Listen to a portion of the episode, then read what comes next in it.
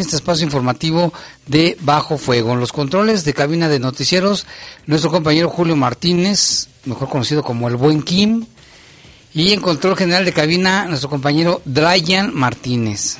Y en la conducción. Guadalupe Atilano, Jaime, qué gusto saludarte en esta tarde. Por supuesto, a todos los que nos escuchan, invitarlos para que se comuniquen con nosotros, que nos manden sus mensajes como todos los días. Así es, Lupita, pues vámonos con un avance de la información, porque el día de hoy, fíjate que hoy fue día de incendios. Ayer fue, ayer fue día de ataques con armas de fuego, hoy fue día de incendios. Se incendia una peletería y una tenería en León, no se reportan heridos. Vinculan a proceso a cuatro sujetos que asesinaron a tres personas al interior de una chatarrera en Celaya. Usted recordará esta noticia. Y murió el científico Mario Molina, premio Nobel de Química. Fíjate, todavía en, en abril lo invitaban para que hablara de la pandemia y hacía la recomendación y el exhorto a utilizar el cubrebocas. Fíjate que tuvimos la oportunidad de entrevistarlo alguna vez recién de que había obtenido el premio Nobel, ¿eh? Y esas como son los científicos, ¿no? Tienen su geniecito. Pero qué excelente, ¿eh? grandes obras a favor del, del medio ambiente, lo de la capa de ozono, este dio cátedra en Estados Unidos, en Europa. En paz descanse, un, se va un gran científico mexicano. De hecho, vi en, la página de Facebook del presidente de la República, Andrés Manuel López Obrador, que ya se pronunció al respecto, ya dio sus condolencias a los familiares del Premio Nobel de la Química. En paz descanse Mario Molina. Mario Molina, el doctor Mario Molina. Y también se degrada el huracán Delta, ya es este, categoría 2 en estos momentos, según dicen los meteorólogos. Le tendremos la información desde Cancún con Gladys Kolev de cómo fue el impacto en las costas de Quintana Roo. Y en información del mundo le hablaremos, pues ya dejaron libre bajo fianza al ex policía que mató a George Floyd. ¿Te acuerdas que le puso la rodilla en el cuello y lo asesinó y que después hubo muchas manifestaciones? Pero bueno, ya lo dejaron libre bajo fianza, debe ser una fianza enorme, pero pues sí tuvo para pagarla, seguirá su proceso fuera de prisión. Ya son las 7 con 2 minutos, una pausa, volvemos en un momento.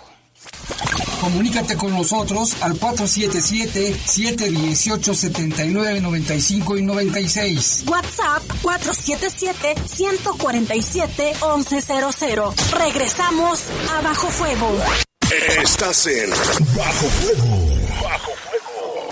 Verifique tu auto y cuidemos el medio ambiente. De acuerdo a la reforma del reglamento de policía y vialidad, deberás verificarlo antes del 31 de diciembre. Saca tu cita en verifica.guanajuato.gov.mx. La calidad del aire es responsabilidad de todos. León, ciudad de primera, gobierno municipal. Sí crean leyes a nuestro favor. Sí vigilan que cada peso se invierta donde más se necesita. Sí nos apoyan en nuestras necesidades básicas. Sí protegen a nuestros migrantes. Sí gestionan para que haya más obras donde vivimos. Sí nos escuchan. Y toman en cuenta nuestras opiniones. Sí son nuestra voz en el Congreso. Soy Lupe Vera, tu diputado local por el cuarto distrito y te damos resultados. Segundo informe de los diputados locales del PAN. Estás en Bajo Fuego. Bajo Fuego. Comunícate con nosotros al 477-718-7995 y 96. WhatsApp 477-147-1100. Continuamos en Bajo Fuego.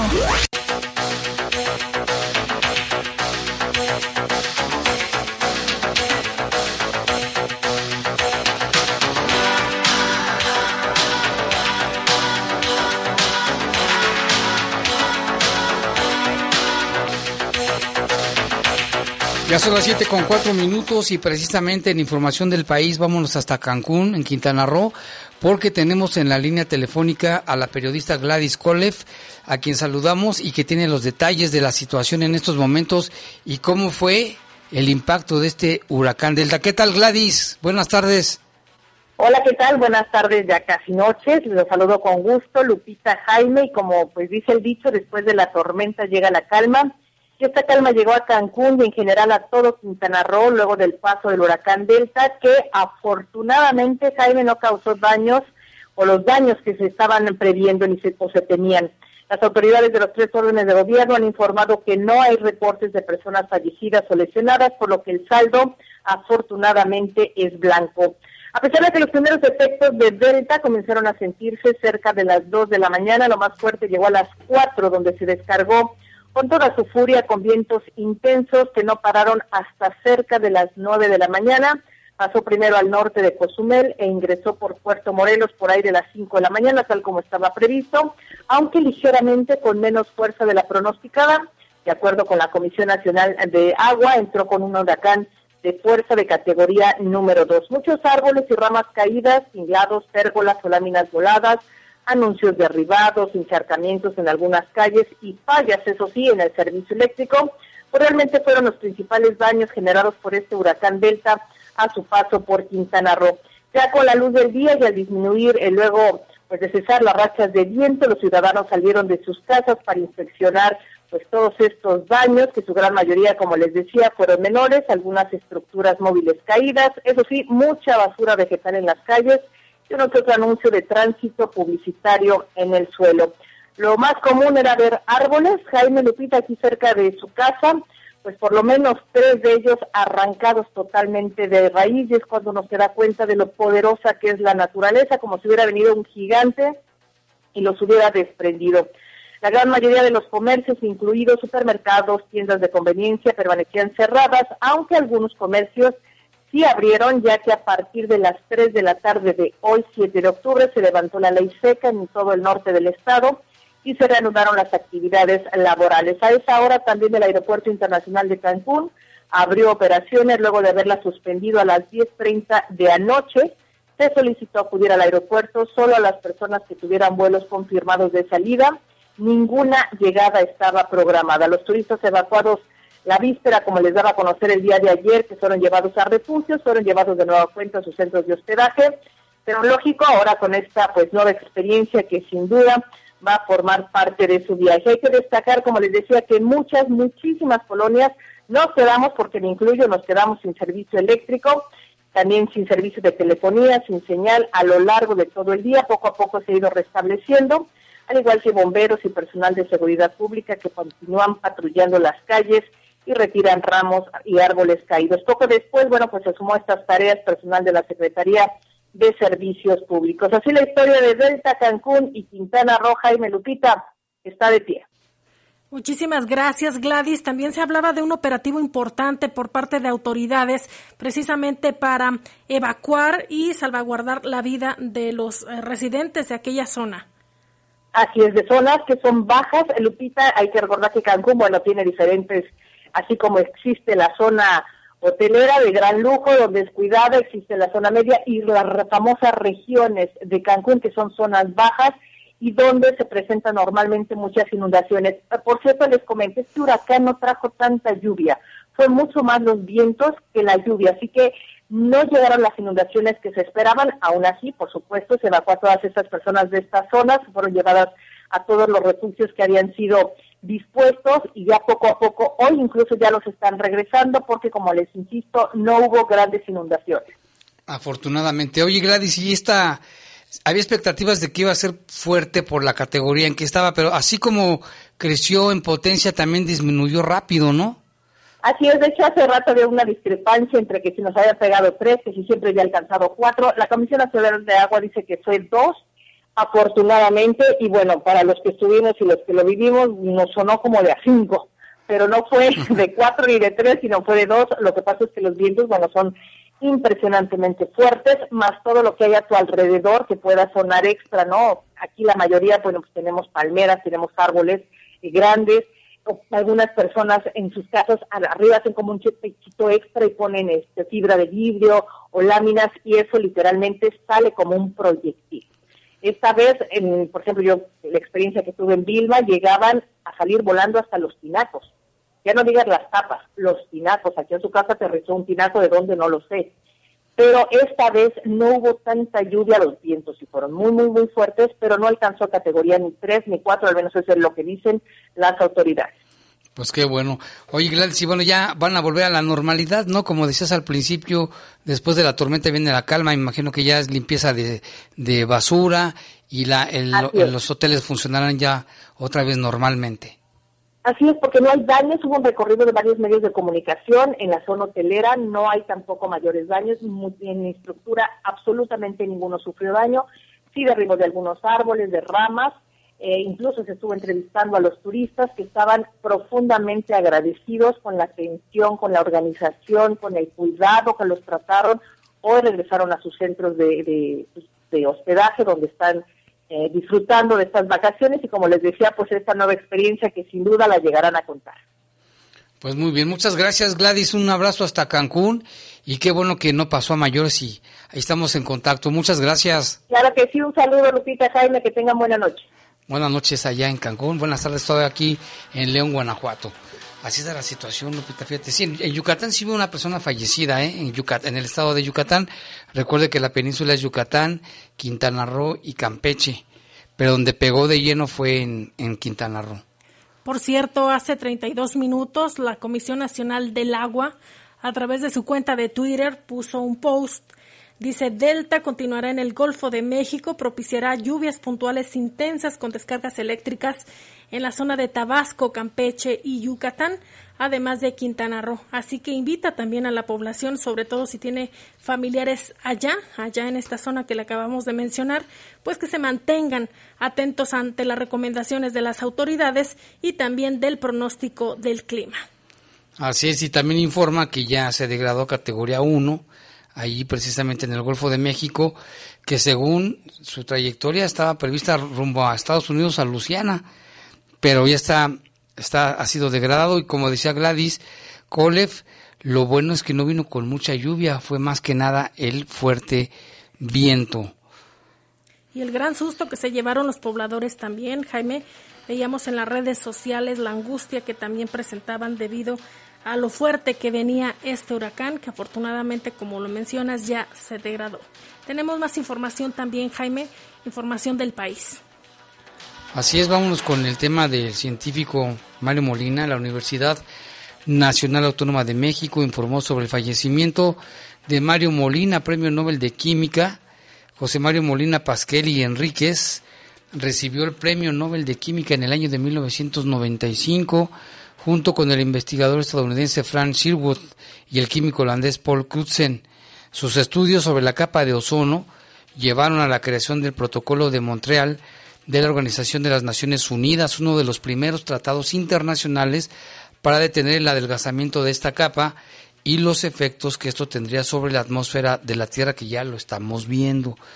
Los secretarios de Educación, de Relaciones Exteriores, lamentaron a través de redes sociales la muerte del científico mexicano, también la comunidad científica, no solamente nacional, sino internacional, eh, lamentan la muerte de Mario Molina, quien, eh, pues no sabemos de qué murió, pero estaba bien, Lupita, no tengo que hasta dio una conferencia sobre la pandemia, recomendaba este el uso del cubrebocas, todavía en el mes de, no sé si fue en abril o en marzo, pero bueno, lamentablemente fallece un gran científico mexicano que había hecho, había sido, ha dado cátedras en grandes universidades y reconocido en todo el mundo. En paz descanse, Mario Molina, Premio Nobel de Química 1995.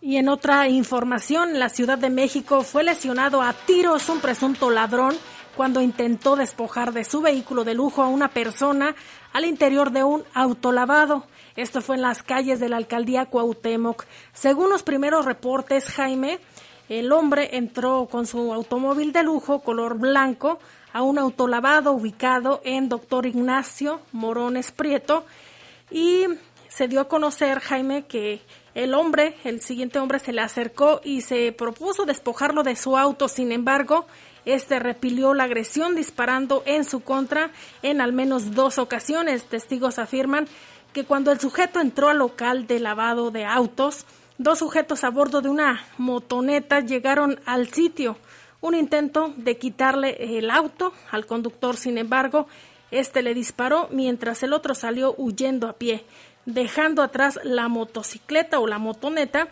y pues huyó Jaime, se dio a la fuga. Así es en los primeros reportes. Pero qué bueno que no se robaron finalmente el carro, ¿verdad?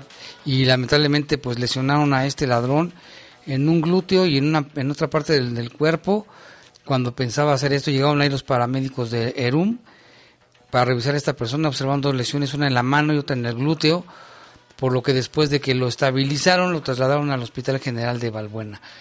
Pues es que ya no la tienen tan fácil los rateros, ¿eh? Ya la gente está enojada. Aunque yo creo que es mucho arriesgarse, ¿no, Jaime? Hay personas que, que, a veces por estar forcejeando con los delincuentes pierden la vida y a veces no es tanto el valor económico porque a veces ni siquiera traen y les cuesta la vida, Jaime. Así es, y también por su presunta participación en un violento asalto, policías ministeriales detuvieron a un peligroso delincuente, presunto integrante de la organización delictiva conocida como Grupo Anti-Unión. Pues, ¿Cuántos grupos hay? Un chorro. La Fiscalía General de Justicia del Estado de México informó que el detenido responde al nombre de Jonathan Yair, alias el Johnny, de 21 años, ¿eh?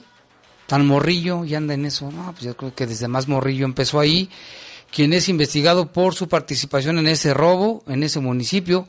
La Fiscalía dijo que además lo investiga por su probable participación en otros hechos delictivos.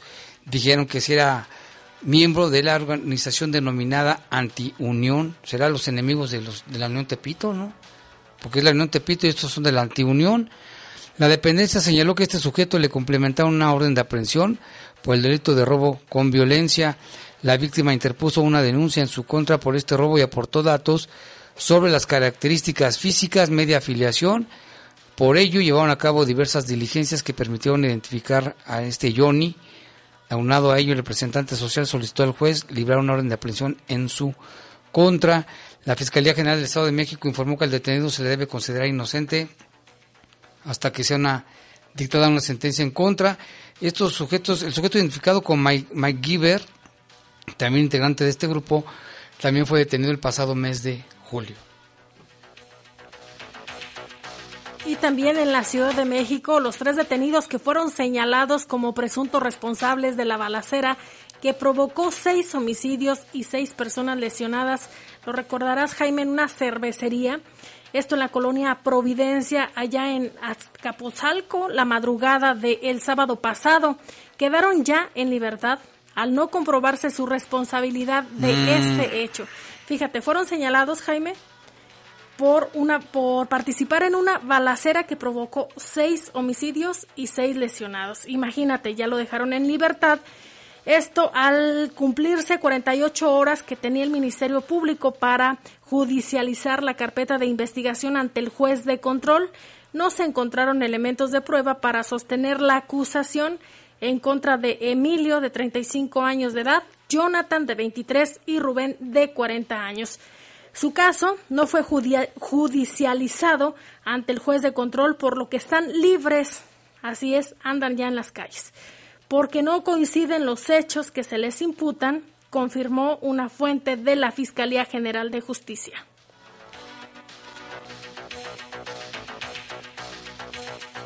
Vámonos con más información ahora del meteorito que también fue tendencia el meteorito que cruzó el cielo de Monterrey, la zona metropolitana de Monterrey, que sí cayó en Tamaulipas.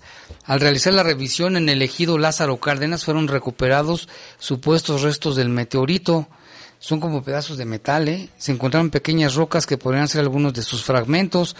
La Coordinación Estatal de Protección Civil de Tamaulipas confirmó que se atendió el reporte de pobladores del ejido Lázaro Cárdenas, quienes notificaron la caída de un supuesto meteorito a la altura del kilómetro 5 de la carretera Victoria Matamoros, cerca de una vivienda. En el lugar se encontraron pequeñas rocas que podrían ser fragmentos. Uno de ellos produjo un incendio que afectó matorrales y arbustos. Cuando se hizo la revisión fueron recuperados supuestos restos de, de este meteorito que quedaron a disposición de las autoridades para determinar su origen. Hay que señalar que al lugar acudieron elementos de protección civil, bomberos, policía, a fin de prevenir que el pequeño incendio se extendiera. También hubo reportes de caída de fragmentos en municipios como Tula, Tamaulipas y San Carlos, Tamaulipas. Los expertos consideran que este evento podría estar relacionado con la lluvia de estrellas que estaba prevista para los primeros días del mes de octubre. Pues siempre lo que es del espacio y la astronomía, para muchos es fascinante, ¿no? Y hay otros que consideran, Jaime, o lo relacionan ya con, con el fin del mundo. Hay ah. muchas teorías, Jaime. hay muchas, no teorías, más bien muchos comentarios, Creencias. muchas creencias de las personas que ya va a ser el fin del mundo, que se equivocaron los mayas y situaciones así. Aparte dicen que este 2020 para muchos está maldito porque han sucedido muchísimas cosas. Sí, y lo bueno es que ya está pasando, ¿eh? Y hay más. Usted que nos escucha recordará todas las manifestaciones que se dieron en los Estados Unidos, Jaime, por el homicidio del afroamericano George Floyd, en el que pues fue asesinado precisamente por un policía que posteriormente se dio a conocer que había sido detenido en, allá en Minneapolis y se trata de Derek Chauvin, acusado precisamente de asesinato de esta persona que les acabábamos de comentar. Sin embargo, hoy circulaba a través de las redes sociales que ya había, eh, pues, ya pudiera salir Jaime esto con bajo su libertad, bajo fianza. Algunos medios de comunicación mencionan que sería Jaime esta fianza de alrededor de un millón de pesos. ¿De pesos o de dólares? Perdón, de dólares, de dólares. De dólares. razón. Un millón de dólares. Se dio a conocer el día de hoy que este hombre pues enfrenta cargos de asesinato y homicidio involuntario después de que se mostrara este video en el que se le ve arrodillado sobre el cuello de Floyd durante ocho minutos y donde él le dice que lo soltara. Este hombre no, no hizo caso y posteriormente circuló este video. Pues ya, ya fue liberado el miércoles, el día de hoy, bajo libertad condicional y se espera que comparezca ante el tribunal en marzo del próximo año. Sí, bajo fianza y un millón de dólares. Se han de haber cooperado los policías. Y en otra información, un sismo de magnitud de 5.3 grados se registró en mar abierto en varias islas del Caribe, incluida Puerto Rico. El Servicio Geológico de Estados Unidos informó que el sismo ocurrió a 67 kilómetros al este-sureste de Cruz Bay, en las Islas Vírgenes, que pertenece a Estados Unidos, a una profundidad relativamente baja de 10 kilómetros, pues es muy bajo, ¿eh? Y no se han reportado daños para las Islas Vírgenes, comentaron un portavoz de la agencia. También señaló que Puerto Rico, las Islas Vírgenes estadounidenses y británicas están ubicadas entre la placa norteamericana y la del Caribe, las cuales han provocado grandes terremotos y tsunamis letales. Pues otra fíjate, el meteorito, el sismo, el huracán, la pandemia, la violencia, muchas cosas que están pasando, pero aquí estamos y hay que seguirle. Vamos a una pausa, Lupita, regresamos con más información en un momento. Comunícate con nosotros al 477-718-7995 y 96. WhatsApp 477-147-1100. Regresamos a Bajo Fuego. Estás en Bajo Fuego. Bajo Hay historias de mexicanas y mexicanos que lucharon por nuestro país. Historias que llevamos en la sangre y nos dan identidad. Pero el pasado no debe limitar nuestro presente y tampoco condicionar un mejor futuro. Hoy estamos frente a una crisis que nos exige el valor de unirnos de nuevo para salvar nuestra tierra y garantizar nuestra libertad. Te necesitamos para hacer un nuevo trato por nuestro futuro. Iniciemos juntas y juntos la evolución mexicana. Movimiento Ciudadano. En León lo primero es tu salud. Lo primero es tu familia. Y porque lo primero es tu familia, el municipio anunció que habrá un nuevo parque en nuestra ciudad, donde las familias podrán realizar sus actividades deportivas, de convivencia y de reflexión, rodeados de un ambiente natural. El nuevo parque vivero constará de 8 hectáreas, donde además todos los visitantes podremos disfrutar de un hermoso jardín botánico. Si trabajamos para tener una ciudad con desarrollo sostenible, vamos a tener sociedades con una mejor calidad de vida. ¡Bravo! En otra gran noticia, ya empezaron las obras de pavimentación en el Polígono de Desarrollo Ampliación San Francisco, que permitirán tener espacios y condiciones dignas para los habitantes de esta zona de la ciudad. Estas obras tienen una inversión superior a los 20 millones de pesos donde la pavimentación de la calle traerá muchos beneficios como un lugar más limpio, sano y mejor movilidad de los vecinos. Por otro lado, es importante no bajar la guardia contra el COVID. Tenemos que continuar respetando la sana distancia, el uso de cubrebocas, el no estar en lugar de riesgo, no exponerse de manera innecesaria. Esta es una batalla que entre todos vamos a ganarla pronto, si nos cuidamos y cuidamos a los demás. En León lo primero es tu familia. León, ciudad de primera. La Cámara de Diputados te mantiene informado del trabajo de las y los diputados en tiempo real a través de nuestras redes sociales. Ahí podrás conocer las iniciativas de ley, seguir las sesiones en vivo e interactuar en las mesas de análisis. Además encontrarás la información más importante del trabajo legislativo en formatos interactivos. Tú, como millones de personas, únete a nuestra comunidad. Cámara de Diputados. Legislatura de la Paridad de Género. Estás en Bajo Fuego. Bajo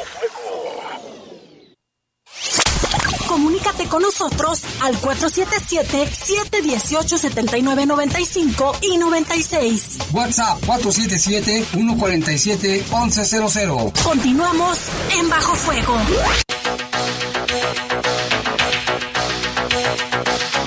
Son las 7 con 25. Esta tarde se produjeron dos incendios en León. Primero se reportó uno en una tenería por allá por la zona de Santa Cruz, en la salida San Pancho. Y minutos más tarde, otro en una peletería en la calle Júpiter, casi esquina con Alóndiga. En la calle Júpiter participaron 18 oficiales de tránsito para apoyar a pipas con agua, cierre de cruceros en calles aledañas. Esto en seis cruceros, ¿eh? Esto lo informó el primer comandante Olimpo Gutiérrez de tránsito de, Gutiérrez de tránsito municipal. Ahí atendieron ocho radiopatrullas. Y había circulado por redes sociales, Jaime, eh, estas recomendaciones también de la autoridad para que tuvieran precaución al circular por esta zona. También se dio a conocer que además de las ocho patrullas, también hubo ocho motocicletas apoyando ahí. En total fueron 22 elementos quienes realizaron los cierres de seis cruceros. Se, se, se, trasladaron algunas pipas, de hecho menciona Tránsito que fueron tres para sofocar este incendio. Que fue muy intenso, dos, eh, fíjate, dos incendios. Y tenemos el testimonio de una persona que nos hizo favor de darnos un reporte muy completo. Vamos a escuchar. Como puedes observar, Jaime, todavía se encuentra en plenitud dicho incendio. Ya se encuentran aquí todas las unidades de apoyo, tránsito municipal, eh, bomberos, protección civil y policía. Dicha conflagración fue en la calle Júpiter, casi esquina con Alóndiga, en el interior de una peletería, en el cual inclusive hubo muchísimas explosiones y pues cables de la Comisión Federal de Electricidad derribados en la calle Retorno Neptuno. Desde este momento se encuentra bloqueado por parte de unidades de tránsito municipal. Igualmente la calle Júpiter, Júpiter y Zeus. Zeus y Júpiter también se encuentra bloqueado por la unidad de tránsito municipal. Eh, llegamos al lugar, Jaime. Aquí estamos ahorita en dicho lugar. Sigue en plenitud dicho incendio como tú lo puedes observar dentro del video. Eh, aproximadamente, me imagino yo, ¿cuántas unidades de tránsito municipal habrán bloqueado oficial? No sé. Tendrán en no apoyo. Sé de qué lado con este. Aquí me hablaron nomás para hacer el cierre en este. No sé si los compañeros. El oficial de la 086 indica que no sabe cuántas unidades de tránsito municipal se encuentran en apoyo. Ayer parecer hay como cuatro. Eh, aproximadamente son de 6 a 7 unidades las que están efectuando dicho bloqueo. Y ya se encuentran aquí los bomberos procediendo, pero no nos, puede, no nos podemos a, acercar a la conflagración. Eso es lo que hay aquí, Jaime, en dicho incendio, el cual creo yo que se ve en todo León. Pues muchas gracias a Martín eh, por el reporte. Nos mandó fotos, videos, numeralia, gráficas. Muchas gracias este, por el reporte. Casi en el momento lo transmitimos eh, aquí en el Noticiero del Poder de las Noticias en la edición de la tarde. Y Protección Civil escribió en su cuenta de Twitter, en coordinación con Bomberos de León, damos atención al incendio de comercio de solventes y adhesivos en la colonia Hidalgo entre calle Júpiter y Alóndiga. Sigue las recomendaciones de todos los elementos, evita la zona hasta el momento ningún lesionado. Sí se hizo mucho hincapié en que la gente que te anduviera por ahí o que, o que fuera hacia allá, que mejor, tomara vías alternas para evitar pues más tráfico. Eh, nos mandaron imágenes impresionantes, Lupita, donde se ve como el fuego. Pues es que está, hubo también pequeñas explosiones, nos decía también Jesús Hernández, que nos hizo el reporte. Se escucharon varias explosiones pequeñas porque eran muchos solventes los que estaban eh, allí en ese, en ese lugar. Se les costó trabajo, eh, no fue tan fácil sofocarlo. Y Gonzalo aquí nos llama, dice, se me hace raro que haya tantos incendios, no vaya a pasar lo que está pasando en Celaya. Esperemos que no. De hecho, Jaime, eh, a través de la cuenta de Twitter de la Secretaría de Seguridad en León, hace tres horas publicó, continuamos con los trabajos de mitigación del incendio registrado en una peletería del fraccionamiento Hidalgo, que es lo que acabas de mencionar, sigue las indicaciones de las autoridades. Pues qué bueno que no hubo lesionados, ahí es lo importante. Lo más de esta peletería se acabó ¿eh? completamente.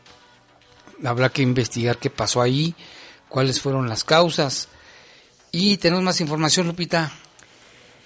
Así es, dos hombres fueron detenidos por la policía de León como presuntos responsables de robo violento de un vehículo. El robo ocurrió presuntamente en el Boulevard Vicente Valtierra, a la altura de Boulevard La Luz. Durante un recorrido por la zona, oficiales de la policía fueron alertados por un ciudadano de nombre Jesús, José de Jesús, de 24 años, quien reportó que minutos antes había sido despojado de su vehículo. Como datos eh, de los presuntos responsables, pues ya se los pasó a la policía y señaló que fueron dos hombres. Uno presuntamente lo amagó con un arma de fuego y otro con un arma punzo cortante.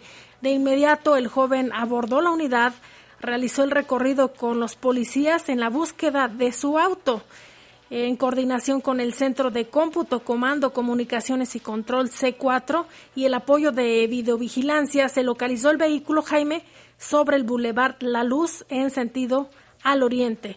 Los policías siguieron a quienes llevaban la camioneta y lograron darles alcance a la altura de la colonia Brisas del Carmen. Se aseguró un arma corta, un arma blanca y la camioneta presuntamente robada es una camioneta eh, de color guinda. Los detenidos fueron identificados como José Manuel, de 48 años de edad, Hugo Alberto, de 45. Ellos se dijeron originarios de Culiacán.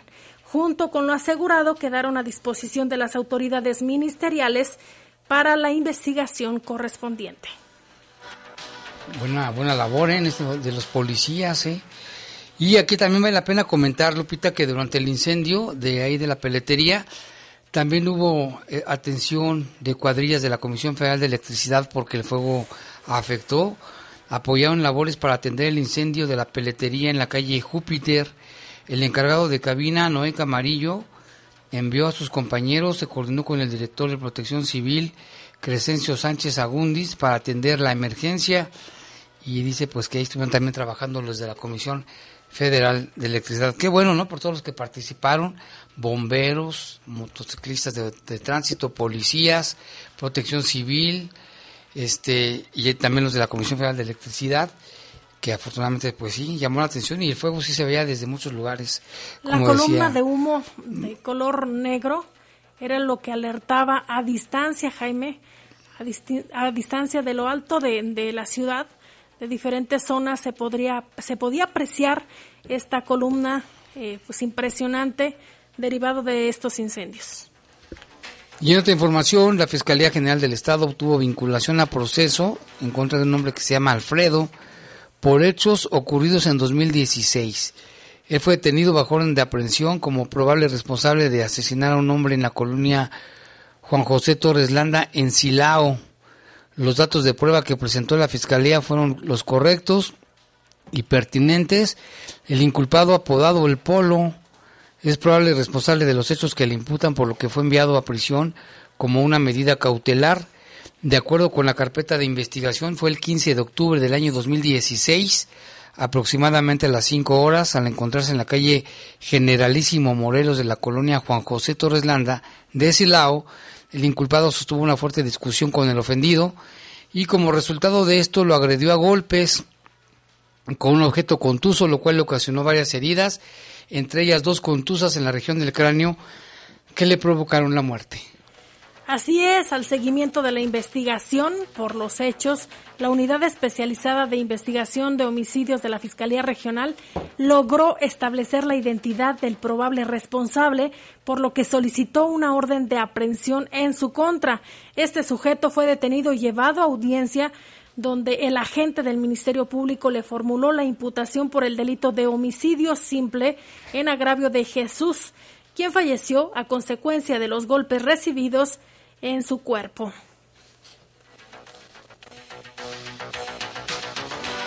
Y hay más del municipio de Celaya, allá con el respaldo en los datos de prueba recabados e integrados en la carpeta de investigación por el homicidio de tres hombres el pasado 30 de septiembre, la Fiscalía General del Estado obtuvo la vinculación a proceso de cuatro hombres por este múltiple homicidio ocurrido en La Chatarrera, allá en la colonia Ejidal.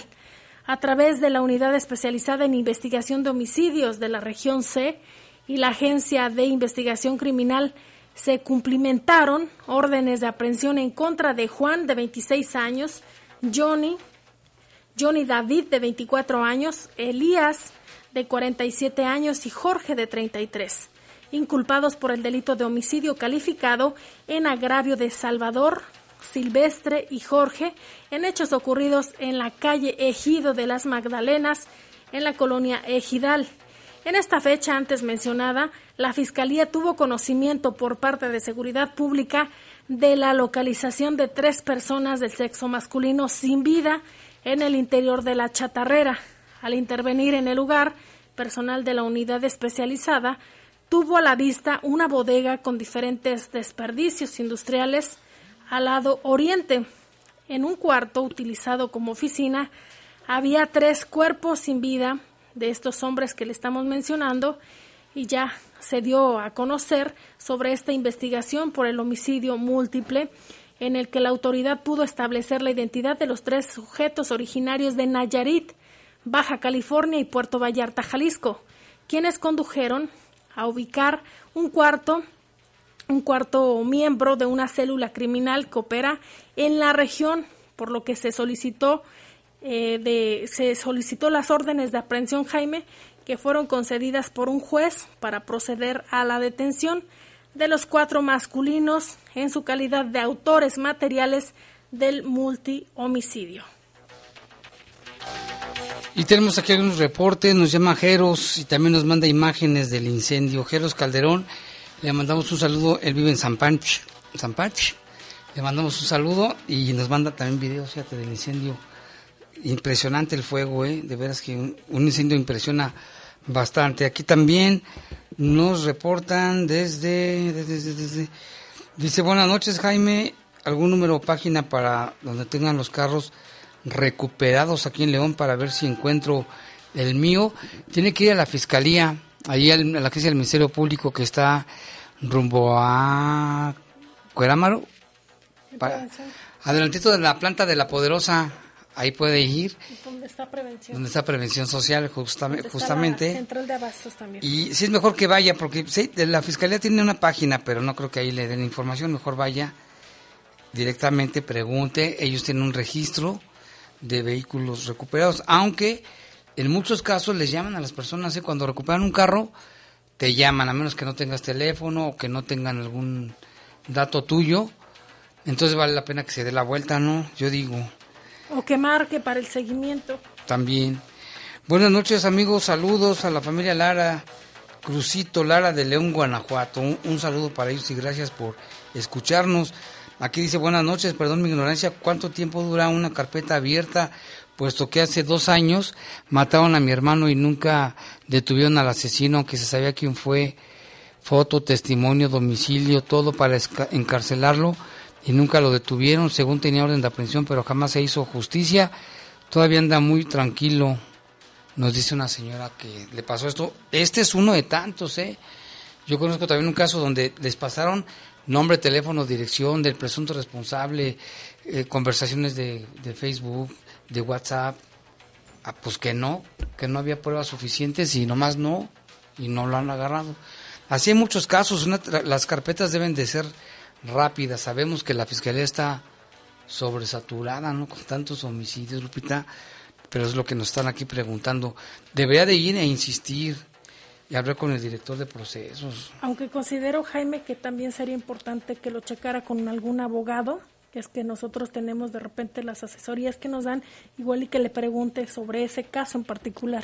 O ahí directamente en la fiscalía, en la fiscalía de partes, ver cómo está la agencia, qué se ha sabido y hablar con algún director, Con el procura, con el fiscal no creo, ¿verdad? No creo que lo reciba, pero con algún jefe también ahí que le explique qué está pasando. También aquí dice Teodulo, ahorita le vamos a leer el de Teodulo, eso ahorita lo dejamos para un ratito. Dice, llevaban pipas municipales para apagar el incendio y me quedé con la duda del tanque de agua, algo parecido que compró el municipio hace tiempo para apagar un incendio y nunca lo ocupan. ¿Qué pasaría con ese tanque especial para incendios? Nos preguntan. Y aquí, gracias, dice, gracias por su ayuda. Buenas noches, soy adulto mayor, no puedo conseguir trabajo por mi edad, soy honesto, trabajador, responsable, sin vicios, busco trabajo como guardia o velador, me llamo Eduardo Ramos y si pueden publicar mi teléfono es el 477 174 1546 477 174 1546 gracias por su ayuda. Pues ojalá que sí alguien le pueda ayudar de hecho, él entraría, Jaime, como persona de la tercera edad dentro de esta campaña que realiza el DIF estatal. Guanajuato sí late unido, que es eh, que brinda apoyo precisamente a las personas que se encuentran en estado de vulnerabilidad, más cuando se trata, no, les dan algún apoyo. Ah, apoyo sí, por él quiere trabajo, aunque sea de guardia, pero pues está, de todos modos sí que vaya al DIF, allí en San Juan de Dios vaya. Aquí dice Teodulo, jaja, Jaime, el COVID de Trump es el más falso de todos, ya lo dijeron por todos lados, es falso, quiere dar lástima al presidente Trump para ganar la elección. Y si tener una salida de gobierno más o menos digna y por si fuera poco, es un hecho. Fíjate bien, se reelegirá Trump, ganará las elecciones de mí, ¿te acuerdas? Si no te acuerdas, yo te recordaré. No, mejor, mejor yo te recordaré todo lo, es lo que dice. Vamos a una pausa, regresamos con más información. Comunícate con nosotros al 477-718-7995 y 96. WhatsApp 477-147-1100. Regresamos a Bajo Fuego. Estás en Bajo Fuego. El final de la década de los 60 fue una etapa de rupturas y de cambios paradigmáticos. Los movimientos juveniles se rebelaban contra las tradiciones y luchaban para llevar la imaginación al poder. Platicaremos con un ícono de la cultura de ese cambio de época, la maravillosa actriz y cantante Angélica María. Disfrutaremos las canciones que la novia de México nos ha regalado a lo largo de su carrera. Nos escuchamos este domingo a las 10 de la noche en la Hora Nacional. Crecer en el conocimiento. Volar con la imaginación. Esta es una producción de la Dirección General de Radio, Televisión y Cinematografía de la Secretaría de Gobernación. La CNDH llega a 30 años y se propone un cambio de fondo con el objetivo de ser más eficaz en la defensa y protección de los derechos humanos y así transformarse en una auténtica defensora del pueblo. Es momento de reivindicar y dar una nueva dirección a la CNDH para dejar la simulación y actuar en favor de la defensa y protección de los derechos humanos con la austeridad que exige el momento que vivimos en México. Comisión Nacional de los Derechos Humanos, 30 años, defendemos al pueblo. Son tiempos de contingencia.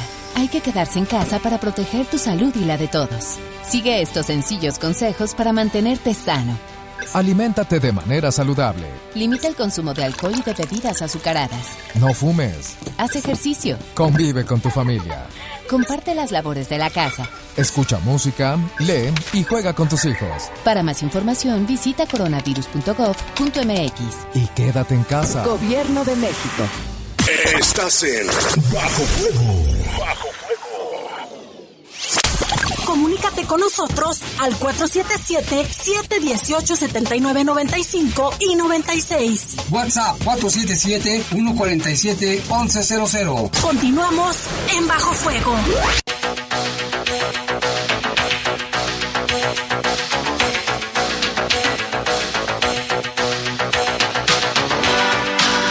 Este momento son las 7 con 43 minutos y hacemos un enlace telefónico con la licenciada Alexandra Delgado, asesora del Instituto de Defensoría Pública Federal y como cada 15 días en miércoles, pues aquí participan con nosotros. ¿Qué tal, licenciada Alexandra Delgado? Buenas tardes. Hola, buenas tardes.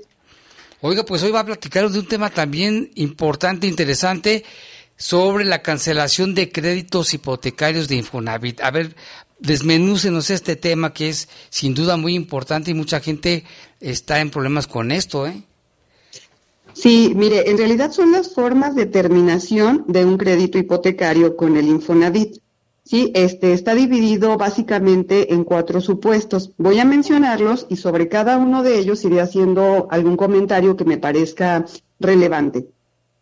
Muy bien. Eh, el primer, la primera forma de terminación de un crédito hipotecario es el pago total, ¿no? El pago total de, la deuda, el Infonavit me presta dinero, yo se lo termino de pagar y pues ahí termina mi, mi obligación.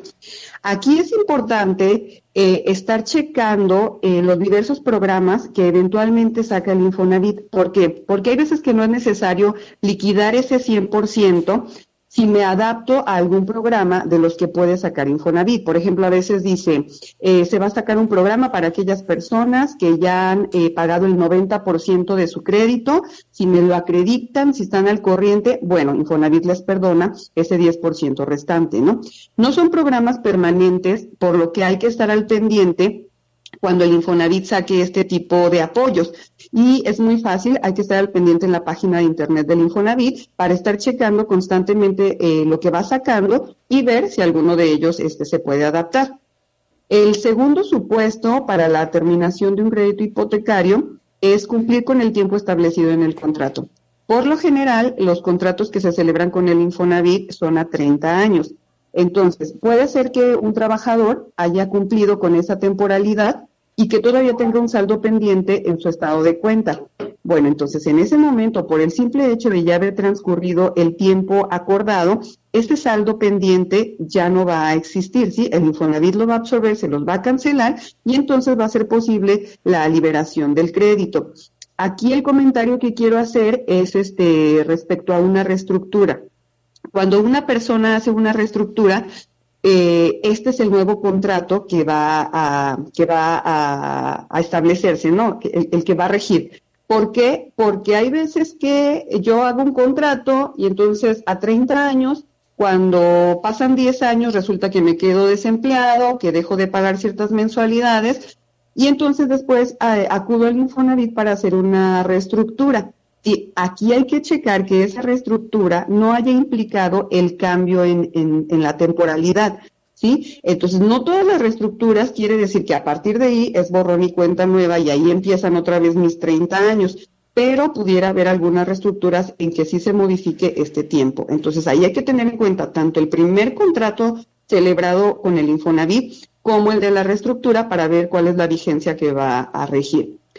El tercer... Eh, la, la tercera forma de terminación es la muerte del trabajador. Entonces, aquí parece muy, pues muy obvio, ¿no? Una persona que se muere ya no tiene esa obligación, pero los beneficiarios a veces no conocen esta información y piensan que aun y cuando el trabajador, que era el esposo, el papá, el familiar, este, ya murió, ellos como beneficiarios deberían de seguir con el, con el crédito y no es así.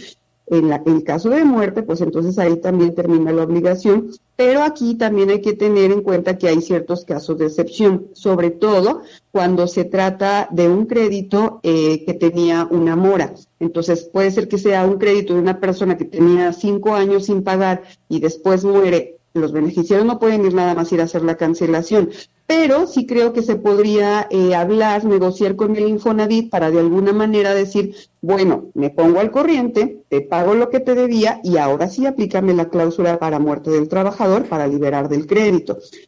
Eh, esto podría ser una alternativa, ¿no? Y el, otro caso eh, es cuando existe una incapacidad total permanente una incapacidad parcial o una invalidez definitiva del trabajador. Aquí hay que ligarlo con que este, esta incapacidad o esta invalidez, quien la determina es el Seguro Social. ¿sí? Entonces, cuando yo tengo un dictamen por parte, del, por parte del IMSS en donde me está reconociendo que tengo una incapacidad total permanente o bien una parcial permanente, pero es superior al 50%, o bien una invalidez definitiva, entonces también es un supuesto en el que aplica para poder ir a hacer el, el trámite de, de, la cancelación. ¿Por qué? Porque en este caso entra el autoseguro. Cuando se contrata un crédito, entonces viene cubierto por un seguro para este tipo de casos, ¿no?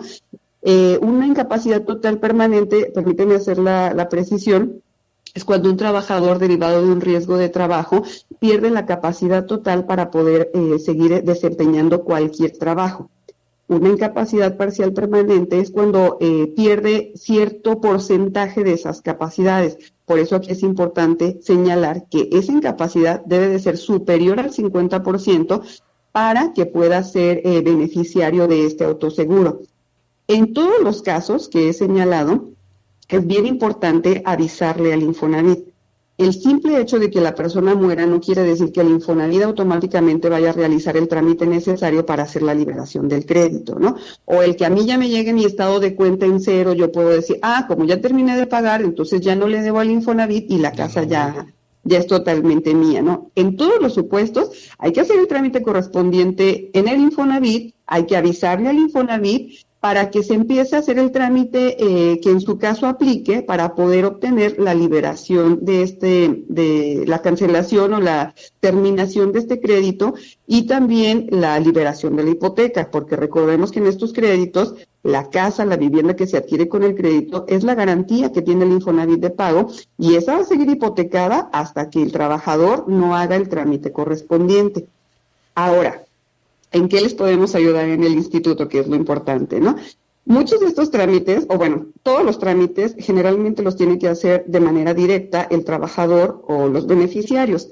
Pero este, la verdad es que en el Infonavit muchos de estos trámites son muy engorrosos, muy tardados. Hay veces que la gente no, tiene ni siquiera tiempo de ir a formarse para sacar la cita. O el seguimiento de estos asuntos tiene que ser también a través de una herramienta que tiene el Infonavit que se llama Infonatel, que desde mi experiencia no, no siempre tienen los resultados esperados.